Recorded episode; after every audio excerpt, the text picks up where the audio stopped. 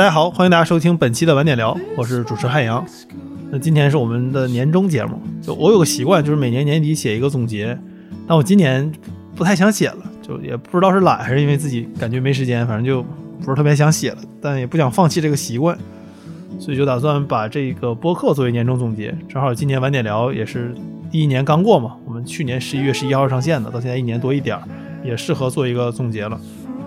然后我刚从上海出差回北京，然后今天住住朋友家。我朋友家早上起来，在家他也没啥吃的，在冰箱里只有猫条，这我也没法吃，所以我也相当于空腹在录这个节目，而且没有办法做我的习惯动作，就是喝录之前喝半听啤酒来让嗓音更好。所以现在你听到的是一个早上起床刚因为不知道自己有没有阳性去做了核酸回来没有吃饭的汉阳的节目。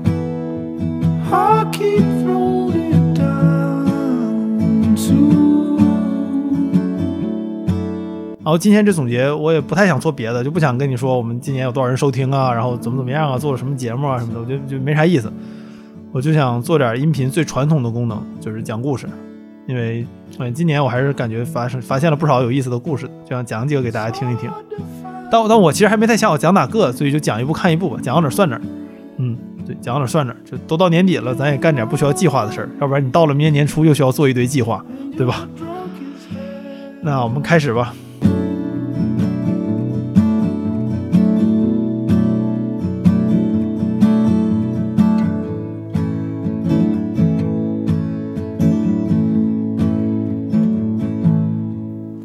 第一个故事是一条蛇，就就不是我讲一条蛇的故事，而是一条跟蛇有关的故事，是一个跟一条蛇有关的故事。Whatever，我就有一天我在朋友圈看到有人发了一个蛇，就一个爬行动物的商家，然后那个蛇长得特别奇怪，是个那个蛇是个三棱锥的形状，就你想象一下，就你闭上眼睛，一个细条长的长条，它是个三棱锥，就是那个蛇的样子。然后这种蛇，汉语互联网称之为错蛇，错蛇。哦，那就是锉刀的锉，错蛇。然后错蛇其实是一种，就就你如果喜欢爬行动物，你应该会知道的蛇。不过那一条错蛇和一般的蛇不太一样，就是它那个三棱锥中间有一条白线，就是你想象这个，你闭着眼睛，一条细长的三棱锥的中间的一个棱上有一条白线，就我从来没见过长这个样子的错蛇，所以我就好奇去问，然后这个卖家就和我说这是错蛇。就我我知道这是错蛇，我想知道它是什么错蛇，但卖家也没跟跟我说，所以我寻思这问也没用，我就自己找吧。错蛇产自非洲，然后它有两个常见的亚种，一个叫非洲错蛇，嗯，就合理这个名字；另外一个叫好望角错蛇，其中绝大部分在网上我们能看到的呢，都是非洲错蛇。介于错蛇本身已经非常少见了，就我说这个比较常见。是指的是当你在秦岭的野外看到大熊猫的时候，黑白的居多的那种常见。然后相对不常见的好望角错蛇呢，就是棕色大熊猫。对，大熊猫有棕色型的表现。我原本想啊，我搞清楚这东西叫什么了，我可以睡觉了。然后我发现这个蛇的学名很有意思，它引起了我的兴趣。它叫 Lima formosa。formosa 这个名字在大航海时代特别常见。就它是美丽的意思，是一个很直白的称呼，就是葡萄牙语嘛，所以葡萄牙人基本上对于任何他们看到很漂亮的地方，十有八九都叫这个名字。比如阿根廷有这个 Formosa Province，然后台湾在殖民时期也被称作 Spanish Formosa，然后据说美国有个地地名叫 Formosa，但我没查到。反正葡萄牙人就特别没想象力，起这名字基本都是套路。但我们东北人也没什么资格嘲笑人家，毕竟咱也有同样的传统。像我家边上有一个大蛤蟆泉子，就这个大什么什么子，就类似于我们的 Formosa。咱说回这个蛇的名字，就这个蛇反映的是人类试图在开拓一片未知世界的时候要留下的痕迹。就那是一个和今天完全不一样的时代。就我们生活在大航海时代所塑造的世界里，但大航海时代在今天直接留下的痕迹却不多了。那这些痕迹藏在只言片语中，藏在建筑里，或者藏在非洲的一种天天愿意钻在地底下的蛇的学名里头。为什么想到这个故事呢？是因为我们可以想象到，给这个蛇命名叫 Formosa 的年代是一个和现在完全不同的世界。就那个年代的人，就是大航海时代的人，不知道什么叫全球化。但一切的大航海时代的理想主义者都试图证明这个世界是个球，并且在这个球上的每一个角落都是可以被探索的、被连接到的。那相比之下，今二零二二年的上半年，我基本上一次门没出。就这个，在我原本看来，被比如说航空、被航运缩小的世界，被真正的缩小了。就这个缩小，不是说我到哪儿很快就能到了，而是它真正物理上的缩小了。对我来说，这个世界就是北京海淀的温泉镇，然后我家对面有一座山叫憋死猫，这这座山是边上一排山里面唯一有名字的，可以让你免十五块钱门票翻进国家植物园。就这个就是我的在二零二零二二年上半年的全部世界。然后我们楼下有五个饭店，然后不能堂食，上半年还倒闭了俩。所以当我看到这个蛇的时候，就很难说是什么感受。但你知道，就这是一个我在那个时候没有的感觉。就我不太清楚为什么我第一个想讲这个故事，但我后来想，就今天这个世界，很明显是一个所有世界都是旧大陆的世界。就我们没有一个未知的世界需要探索了，我们不会因为发现太多新的东西来不及起名，都把它们叫统一的名字。所以可能是这个原因让我想到这个故事了，但也可能是因为最近的一年，我们说“逆逆全球化”这个词说的越来越多了，对吧？就是我们这个其实二零二零年就开始说逆全球化了，但每年都说的更多，可能今年是我听的最多的一年。但我们都知道，就现在这种状态终将会过去，就只要它不会永远的延续下去，那么从长期的角度来看，逆全球化就是一个伪命题。就很多人不相信全球化了，但我还是相信的，因为我觉得我们。没有办法回到大航海时代之前的世界了。就我有个朋友，就是之前在大坝那期的曹总工说过一句话，他说：“只有那些有能力逆全球化的国家，才有资资格进行全球化。”那很显然，就我们今天的中国是少数有能力进行逆全球化的国家，不管是主动的还是被动的。今年我们都证明了这一点。那明年会什么样？我不知道。但我好奇的是，当这一切终于发生了变化。当我们再次试图回到正轨的时候，当我们再次可以施展我们全球化能力的时候，在那之前，在那之后，我们应该怎么做呢？就有点夹叙夹议，这有点这个意有点多了。咱们回到正题，就这个蛇的名字叫 Lima Formosa。那 Lima Formosa 这个 Lima 的意思是就是锉刀的意思，因为锉锉蛇是一种皮肤如同砂纸一样的蛇，所以英文名就叫 File Snake。file 是文件的意思，但也有锉刀的意思。那好望角锉蛇的名字，好望角错蛇，我总说不对这个词。好望角错蛇的英文名叫 cap file snake。你你注意到了吗？cap 是好望角的意思，这个也是葡萄牙人的命名。中国对好望角的旧称叫大浪山，但很显然，这种蛇并不叫大浪错蛇，大浪错蛇又说错了。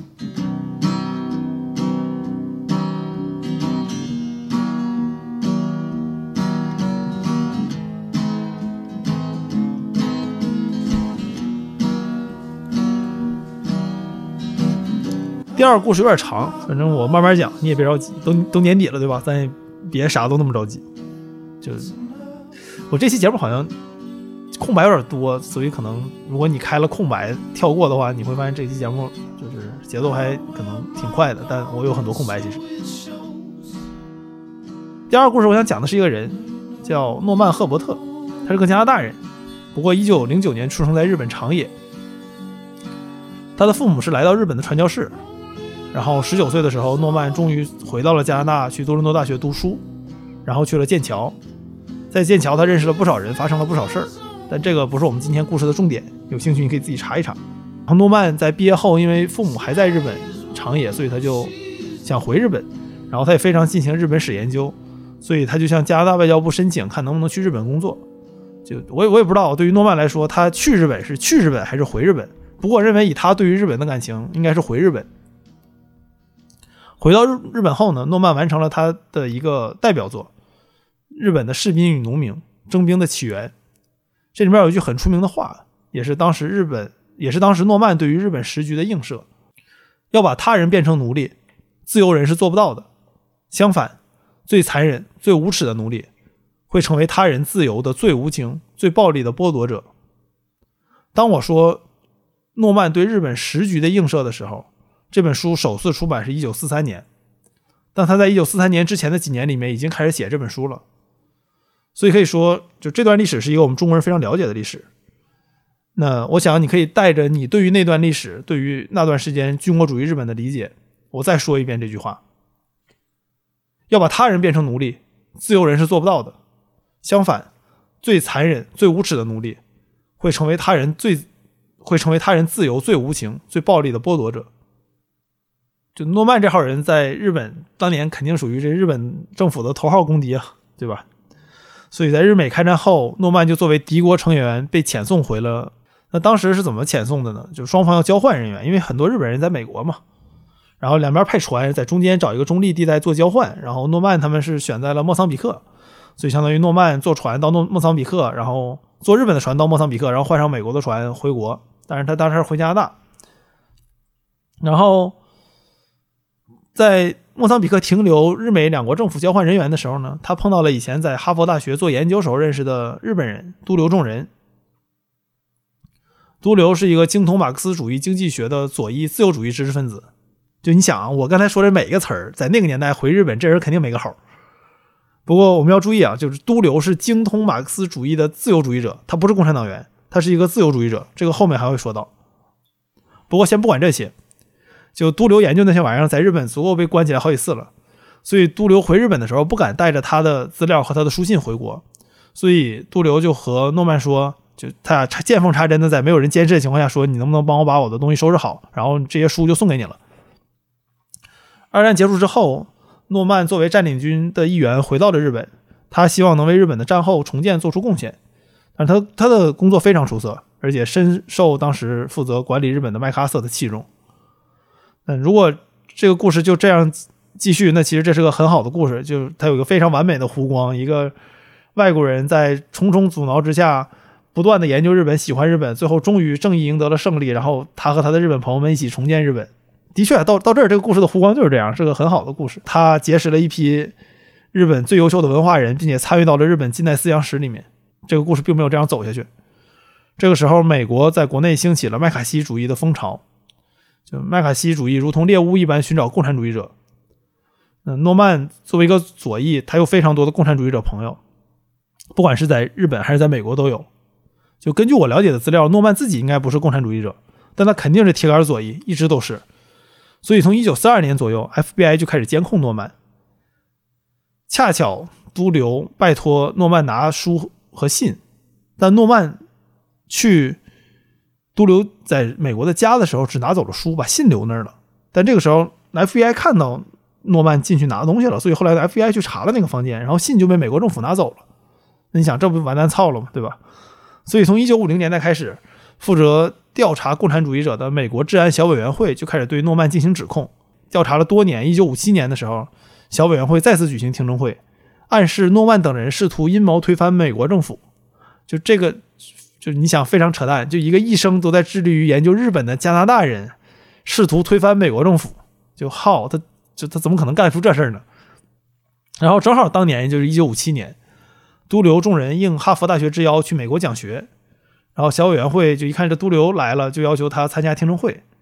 都留当时就就完全懵了，他不知道怎么回事儿，因为他在美国的时候还处于罗斯福余新政的余晖里面，就那个时候的美国是不一样的。就他知道日本变了，但没有想到美国也变了。而且其实他他可以不参加听证会的，他毕竟是个外国人嘛。他参加的原因是因为觉得都留自己作为哈佛大学的客人，就别给大学添麻烦，对吧？就还是去吧，就就这个心态，不添麻烦的心态，还挺日本的。反正都留当时想，就他是客人，那小委员会应该看在他是客人的面子上走个过场就可以了嘛，对吧？都留没想到的是，等待他的是整整两天的听证会。就你以为你是客人，然后啪啪啪，好。给你来个两天听证会，也就在这个时候，都留才发现美国已经取得了他当年的书信。小委员会试图诱导都留指控其中的人是共产党党员，当然也包括诺曼。那都留也是狠人，他在努力不指控任何人的同时保护诺曼。最后，都留只承认了几个已经被小委员会知道的人是共产党员，而且都留在整个听证会之中，除了是的之外，几乎什么都不说。当然，你想，这都留毕竟经历过二战时期的日本，啥他没见过。即便如此，小委员会对于诺曼毫无理由、毫无道理的审查，多年的审查，已经让诺曼受不了了。因为在当时被当作共产党员是一种社会性死亡，即使加拿大外交部一直在试图保护诺曼，也没什么用。一九五七年四月四号，诺曼赫伯特在开罗自杀。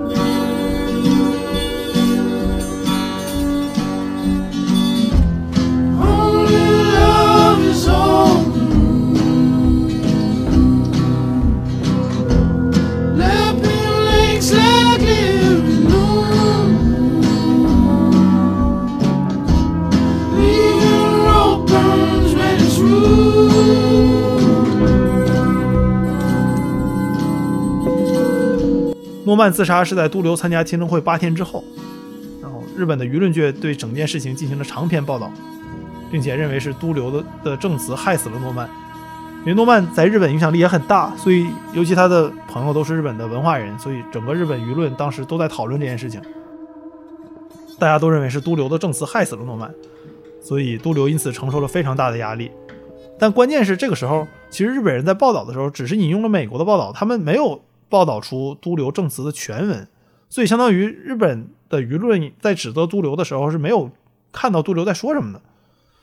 所以都留和诺曼的朋友也是日本思想家鹤见俊辅，他写了一篇文章，就这可以说句题外题外话，当年交换战俘的时候，鹤见俊辅也是跟着都留一起回来的。鹤见俊辅当年被他爸送去鹤见佑辅送去日本，啊、从日本送去美国读书，然后先认识的都留，都留相当于他的学长和长辈，帮了他很多。鹤见俊辅他爸叫鹤见佑辅，他写的书还被那个鲁迅翻译过。然后鹤见佑辅他是后藤新平的女婿，后后藤新平是满铁的创始人和总裁，以及在台湾当过这个殖民长官。后来后藤新平他家被当做伪满洲国驻日本大使馆，而现在是中华人民共和国驻日本大使馆。反正历史挺有意思的。然后鹤见俊辅就是后藤新平的外孙嘛，相当于。然后他他写了一篇文章，叫《自由主义者的试金石》。贺建认为，日本舆论界把矛头对准同为受害人的渡流众人，这基本就是扯淡啊！美国治安小委员会本来就没有权利去质询渡流众人，渡流是个日本人，你美国人抓共产党找日本人干啥？贺彦俊福写道：“美国有时候是法西斯主义，有时候是民主的，这就是为什么要把战争的受害者推到前台的原因，让受害者看起来像肇事者。而日本的媒体恰恰没有意识到这件事情，所以都成了小委员会的帮凶。不过，贺建在批评日本媒体的时候，同样也没有对朋友都留众人客气。他也指出了问题，就他说都留的确在努力保护诺曼，但是他最后依然提供了三位共产主义者的名字，这三个人都是美国马克思主义纲领文件的起草者。贺建认为，都留在精疲力竭的情况下提供这三位已经被小委员会掌握名字的人是可以理解的，就是他自己在现场都肯定不会比都留做得更好。那既然贺建都不会做得更好，为什么他要说这件事儿呢？他说这个事情是为了提出一个问题：都留是自由主义者，他努力保护和自己立场一样的诺曼，但却没有努力去保护和自己立场不同的共产主义者。贺建俊辅说，这件事情展示出了一个自由主义者的困境。世界上没有国家能说自己代表自由主义，所以现代的自由主义者需要研究自己和什么样的体制合作。自由主义者可以和资本主义合作，也可以和共产主义合作，但是在不同的社会里，压力是不同的。在美国这样的资本主义社会，自由主义者压力小，共产主义者压力大。如果自由主义者不愿承担和共产主义者合作的压力，那他就抛弃了自由主义的原理。所以，这是自由主义者的试金石。这是这篇文文章文名字的来源：自由主义者的试金石。七年之后，这篇文章被选为战后日本的代表性论文之一。This my excavation to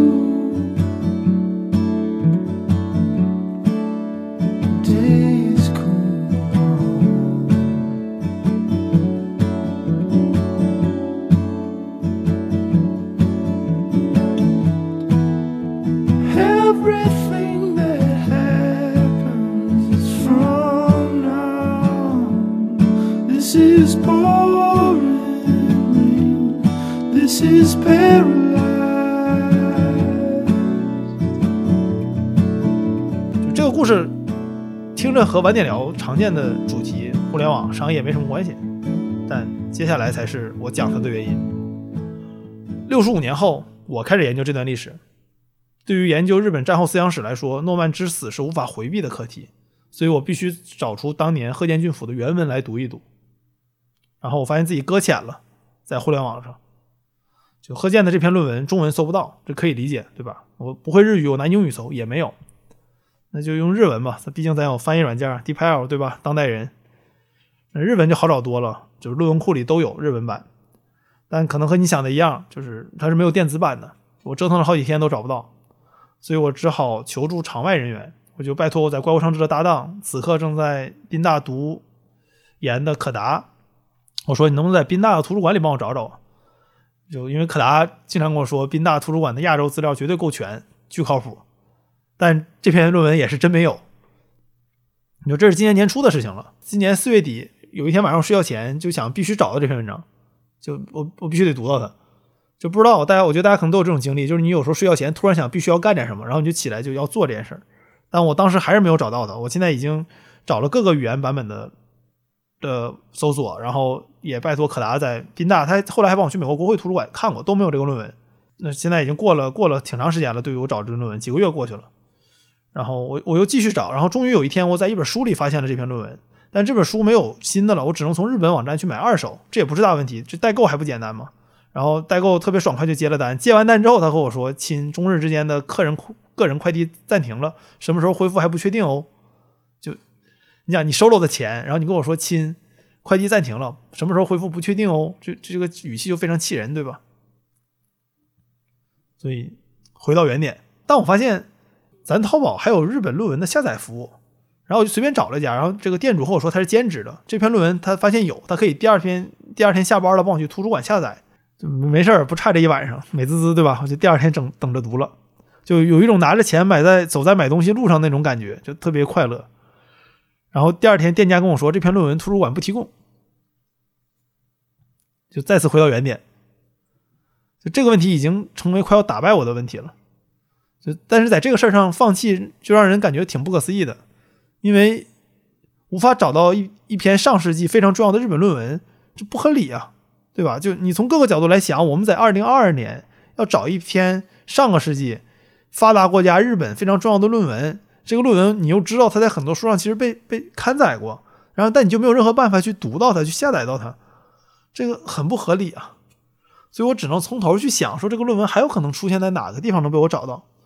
然后我我就意识到，他的《自由主义者的试金石》这篇文章不是一个孤立的论文，它是和其他论文同时发表在了《中央公论》的都留正言特辑里，而《中央公论》是日本出版至今的老牌重要杂志，所以它理论上会有每一期的存档的。确实，《中央公论》我查了一下，是可以在图书馆找到的，只不过还是没有电子版。并且我后来发现，我要找的是一九五七年六月号的《中央公论》，就这期必须通过申请的方式，然后图书馆复印后寄给帮我下载论文的店家才可以，而且信还是挂号信，店家也只能等到这个信到了之后再扫描给我，属于所有资料里最复杂的一种。于是从五月十三号到六月五号，我等了二十多天才收到这个论文的扫描版。至此，从我想读这篇论文到我最终收到这篇论文，半年过去了。半年一篇论文，半年。当然，你可以说我汉阳没搞过学术，所以我做了很多无用功，这我承认。但我的的确确也用了半年才看到这篇论文。就半年，这个在互联网时代似乎是不可思议的。就咱互联网按周迭代，对吧？你按月迭代都会被人卷死。然后就为了找一篇论文，我用了半年的时间。就即使咱都知道日本并不以互联网发达出名。但如此重要的论文这么费劲儿我才能读到，也还是挺令我诧异的。就不管是市值万亿的搜索引擎，还是各种越来越强大的人工智能，在这篇论文前都手足无措。这就是我搁浅的地方。但这并不是什么令人意外的事情。就如果你是做文史工作的话，你会发现这是一种常态。就比如举个例子，今天就朋友，你听完播客，你去试试找你们当地最有名博物馆的展陈目录。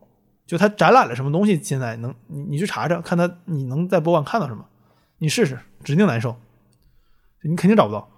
我今年五月份和故宫有个合作，我们当时拍了一系列八问故宫的视频啊，故宫八问说错了，八故宫有点问题，我放收音器大家可以看见。就然后当时我就我们要拍这个这个故宫这个节目，你肯定要拍这文物嘛，所以我们就查就那个我们要讲那几件国宝，现在有没有在故宫展出，我们能不能拍到？因为如果不再展出的话，即使我们是跟故宫合作，我们也拍不了，因为它几年才能拿出来一次，你会发现找不到。对，即使故宫你也找不到，你大概率只有去了才知道这件文物有没有被展出。就这样的例子还有很多啊，就不说文史这么细的分类了。就今天你想出去旅游，离开大城市之外，很多乡镇的景点，在网上资料都很少的，可能唯一的照片还是十年前拍的。就像有朋友知道我们当年拍那个《拯救东北一九一零》东晚清大鼠疫那个纪录片的时候，但是想找一个特别重要的铁路工人俱乐部，也是国家一级那个文物文物保护单位，它是整个中国铁路建筑群里的。就那个建筑在全网只有一张十年前的照片，颜色和现在都不一样了。那你这些东西在网上其实都找不到。像之前我们在疫情年代里头，希望我们现在不，我我们还在疫情年代里头，但我们都知道现在和之前不太一样了。那之前你想知道目的地的防疫政策，似乎都不是在网上能直接得到解答的事情。就这就是互联网，这是现代信息技术搁浅的地方。就作为互联网和科技行业的从业者，我们这两年包括在晚点聊里，我们也会聊 Web 三、区块链、NFT 什么的。就 Web 三这个概念就很有意思，它它它表它包含了一种暗示，就是 Web Web 二点零、Web 三，这是一条向前前进的路，就仿佛我们在走向一个应许之地。就上一个时代已经发展完成了，它唯一需要做的就是等待下一代技术开创新的时代。就在 Web 三的时代，不需要研究 Web 一点零的东西，那都是上世纪九十年代玩剩下的。一个技术完成了之后，需要的就是下一个技术。那我们把一篇论文，把博物馆的展陈目录放在网上，算是 Web 几呢？在现在这个年代，科技其实科技本身就是个被简化的词，因为科学和技术是不一样的。科学很多时候是无目的的，但技术是有明确目的的。但 whatever，科技已经被很大程度上窄化成了信息技术，而在信息技术里，凡是不在风口的技术，你都羞于拿出来成为什么好的 idea，就投资人也不可能投你，你作为创业不可能找到人跟你一起做，就是让你更容易的下载到一篇十几年前的论文，肯定不算啥好主意，对吧？但他就把我卡住了，就不不管是 Web 几了，我们没有办法解决这个问题，这其实就是一个 Web 一时代，你你你就应该在解决的事情。所以，我当时的感觉就很多，就是很多样吧，就感觉挺，就是让我有点沮丧这个事儿。但其实可能和你想的一样，我我并不悲伤，就相反，我感觉我感觉有点欣慰。但是欣慰也不对啊，但说激动就更不对了。总之是一种很微妙的情感。我我意识到，互联网信息技术，就我们在做的大部分技术，其实都远远没有穷尽它的潜力。我们依然可以从这个技术最原始、最初的那个状态出发。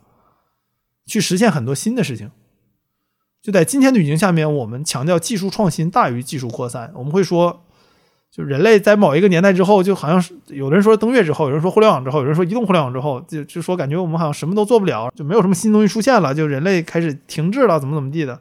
就我们强调技术创新远大于强调技术的扩散，就仿佛没有新东西出来，人类就完蛋了，操，人类就卡这儿了，就怄这儿了。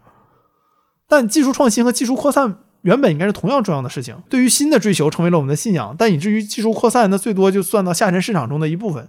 但扩散和创新经常是同样重要的事情，就像是大坝，这我们这今今年也讲了嘛。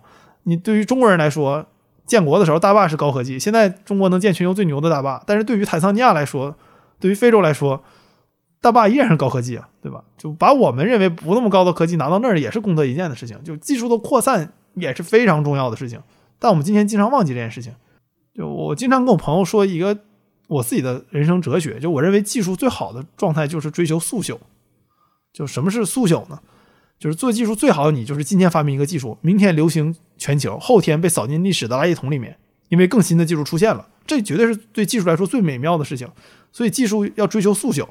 但凡一个技术追求自己永远存存续下去，或者说一个人希望自己的某项技术永远存续下去，那我认为这个人打心底里并不是一个。相信技术的人，或者说说的有点重啊，但可能他并不是一个对技术有着极高热情的人，因为哦，技术要的就是新的东西，要的就是新的取代老的，更好的取代没那么好的。那一旦一个东西流行全球之后，它就可以被更好的东西取代掉了。所以技术在我的眼中，它应该是追求速朽的，这是一个技术最好的宿命。今天发明，明天流行全球，后天被扫进历史垃圾桶里面，而且被扫进历史垃圾桶里面，还要被更新的技术踢两脚，说你挡碍人，你挡挡住人类前进了。但现实里从来没有这么一帆风顺的情况。这里面最大的问题就在于那个今天你发明技术，明天流行全球，现实不可能是这么一帆风顺的。时间是技术更新的敌人，但我们也只能依靠时间和自己的努力来让新技术变成老技术，再让老技术被所有人都用上，不管是大坝还是一篇无法被搜索到的论文。我们经常愿意说，或者说最近几年每年都说今年是过去十年最差的一年，但又是未来十年最好的一年。就我我觉得够了，就我不想再听这这种话了，没有意义。就你除了感叹一年不如一年，有啥意思呢？对吧？我们还得活着呢。所以我觉得够了。就明明有那么多事儿我们还能做，我们还没做的，而我们唯一在感叹的就是未来没救了。这你明明我们有如此之多的还没有被发掘出来的潜力，这个我们的每项技术还有这么多没有被应用的地方。然后我们每天做的事情就是感叹市场不行，然后未来不行，然后没没救了。就我我觉得这就在扯淡啊！我从来不信这个说法，我完全不信这个事这个事情。就一个可以让我随意下载到论文的世界，肯定比现在更好，没啥可说的，就一定是比现在更好的世界。如果这都没做到，有人跟我说今天比未来更美好，那我我不太相信这样的事情。众卿说我是那个绝对乐观主义者嘛，但那我就是吧，因为。我觉得，一旦你相信技术，你很难不是一个乐观主义者。你回看技术史，我们人类竟然能做这么多事儿，走这么远，真不容易。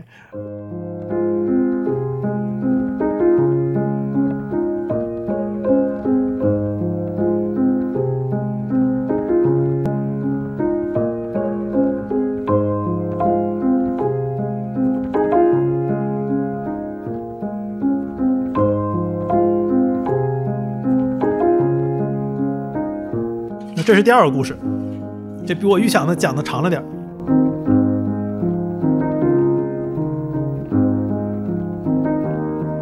算了，最最后讲个讲个短短短的故事吧，就讲三个，也也不算故事，就是某种感叹。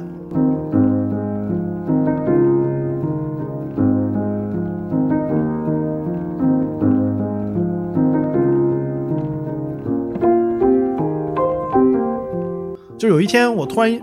注意到，我家小区里有人是不封闭阳台的，我就在想，就什么人他会不封阳台呢？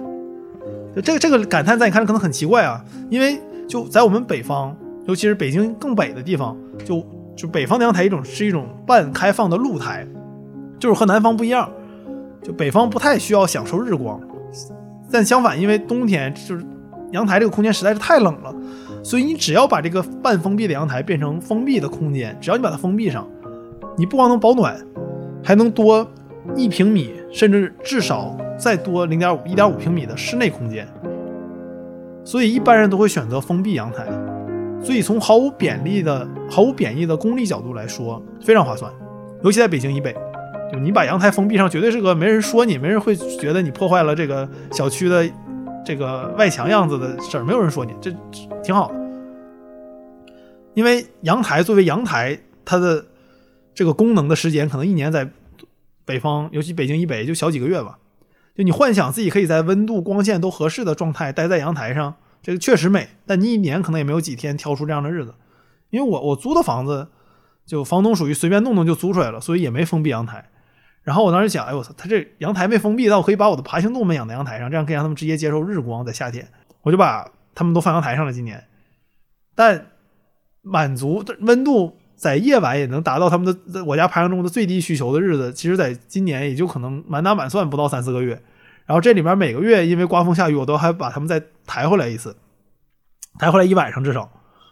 所以这人能做自己想做的，却得不到自己想要的，说的恐怕就是对阳台的幻想。在想这件事情的时候，我正好在听 Afex Twin 的 April Fourteenth，然后就是你刚才听到那首歌，是一个钢琴曲。那首歌有很多有意思的故事，在不在场重情讲过这个故事，我我把它放 show notes 里面，那是非常好的一期节目。那整个不在场都是巨好的一个节目。对，然后咱们接着说这个事儿。然后当时我在想这个阳台的时候，我就看这个 YouTube 的这个歌下面有两个评论，然后原文是英文的，我自己翻译了一下。第一个说的是。又到四月十四了，又一次。二零二零年，二零二零年之后已经过了两年了，被改变的太多了，但有一些还是一样的。我对去年没那么多想说的，但我衷心希望读到这句话的每个人都可以好好生活。注意身体，朋友们，咱们每个人都很棒，并且值得被爱。另一条是，四月十四又到了，世界现在有一点疯狂，但我希望每个人都有美好的一年。就我在想，那些不封阳台的人，可能就是留下这种评论的人嘛。就我不知道为什么自己会有这种想法，但一年过去了，我有很多想说的在这一年里头，但又感觉很多东西说不出来，所以就讲了这么三个或者两个半两个半故事，就希望我们能在这略微疯狂的世界里面，大家继续活出无悔的一年。最后想给大家推荐一些我今年觉得比较好的书啊或者节目什么的。就其实这个我这个环节应该放到前面，这样再讲最后一个故事，让它那个结尾就升华了。但算了，我们这节目不追求那么多。呃，就刚才说的不在场肯定是一个，就推荐大家收听，这是我觉得这是中文最好的，或者说这个世界上最好的播客节目之一。但按照众星的话说，就王汉阳特别就是特别小一台，总愿意给比他大很多倍的台推荐，就特别不自量力，反正就不自量力一次。我们自己的节目《怪物上志》，可达做了几期关于美国的节目，我觉得做的非常非常好，可能是我今年或者这几年看到最美国讲解最好的节目，可能跟你想的讲的主题不一样，但也非常有意思，放到双 notes 里面。然后书的话，就我之所以研究日本近代思想史，是因为你会发现它跟中国现在很多东西非常非常像。然后之前有朋友问我说，我为什么总能这么乐观？因为我觉得就那个年代的日本人面对的挑战比我们多了很多很多，我们思考的问题，他们思考的比我们深的很多很多，但他们能解决，我们也没有理由解决不了，对吧？而且我们是一个能出现鲁迅这样的国度，这是很多日本思想家非常羡慕的事儿。所以可能推荐大家一本书，就是竹内好写的，叫《从绝望中出发》。或者他近代的超课也不错，但这两本书都不太好买了，你可能看怎么能买到，就是从绝望中出发和近代的超课这两本书。然后，对音乐我就不推荐了，我实在是不懂这个东西。但反正今年就就就这样呗。那我们明年再见，各位新年好。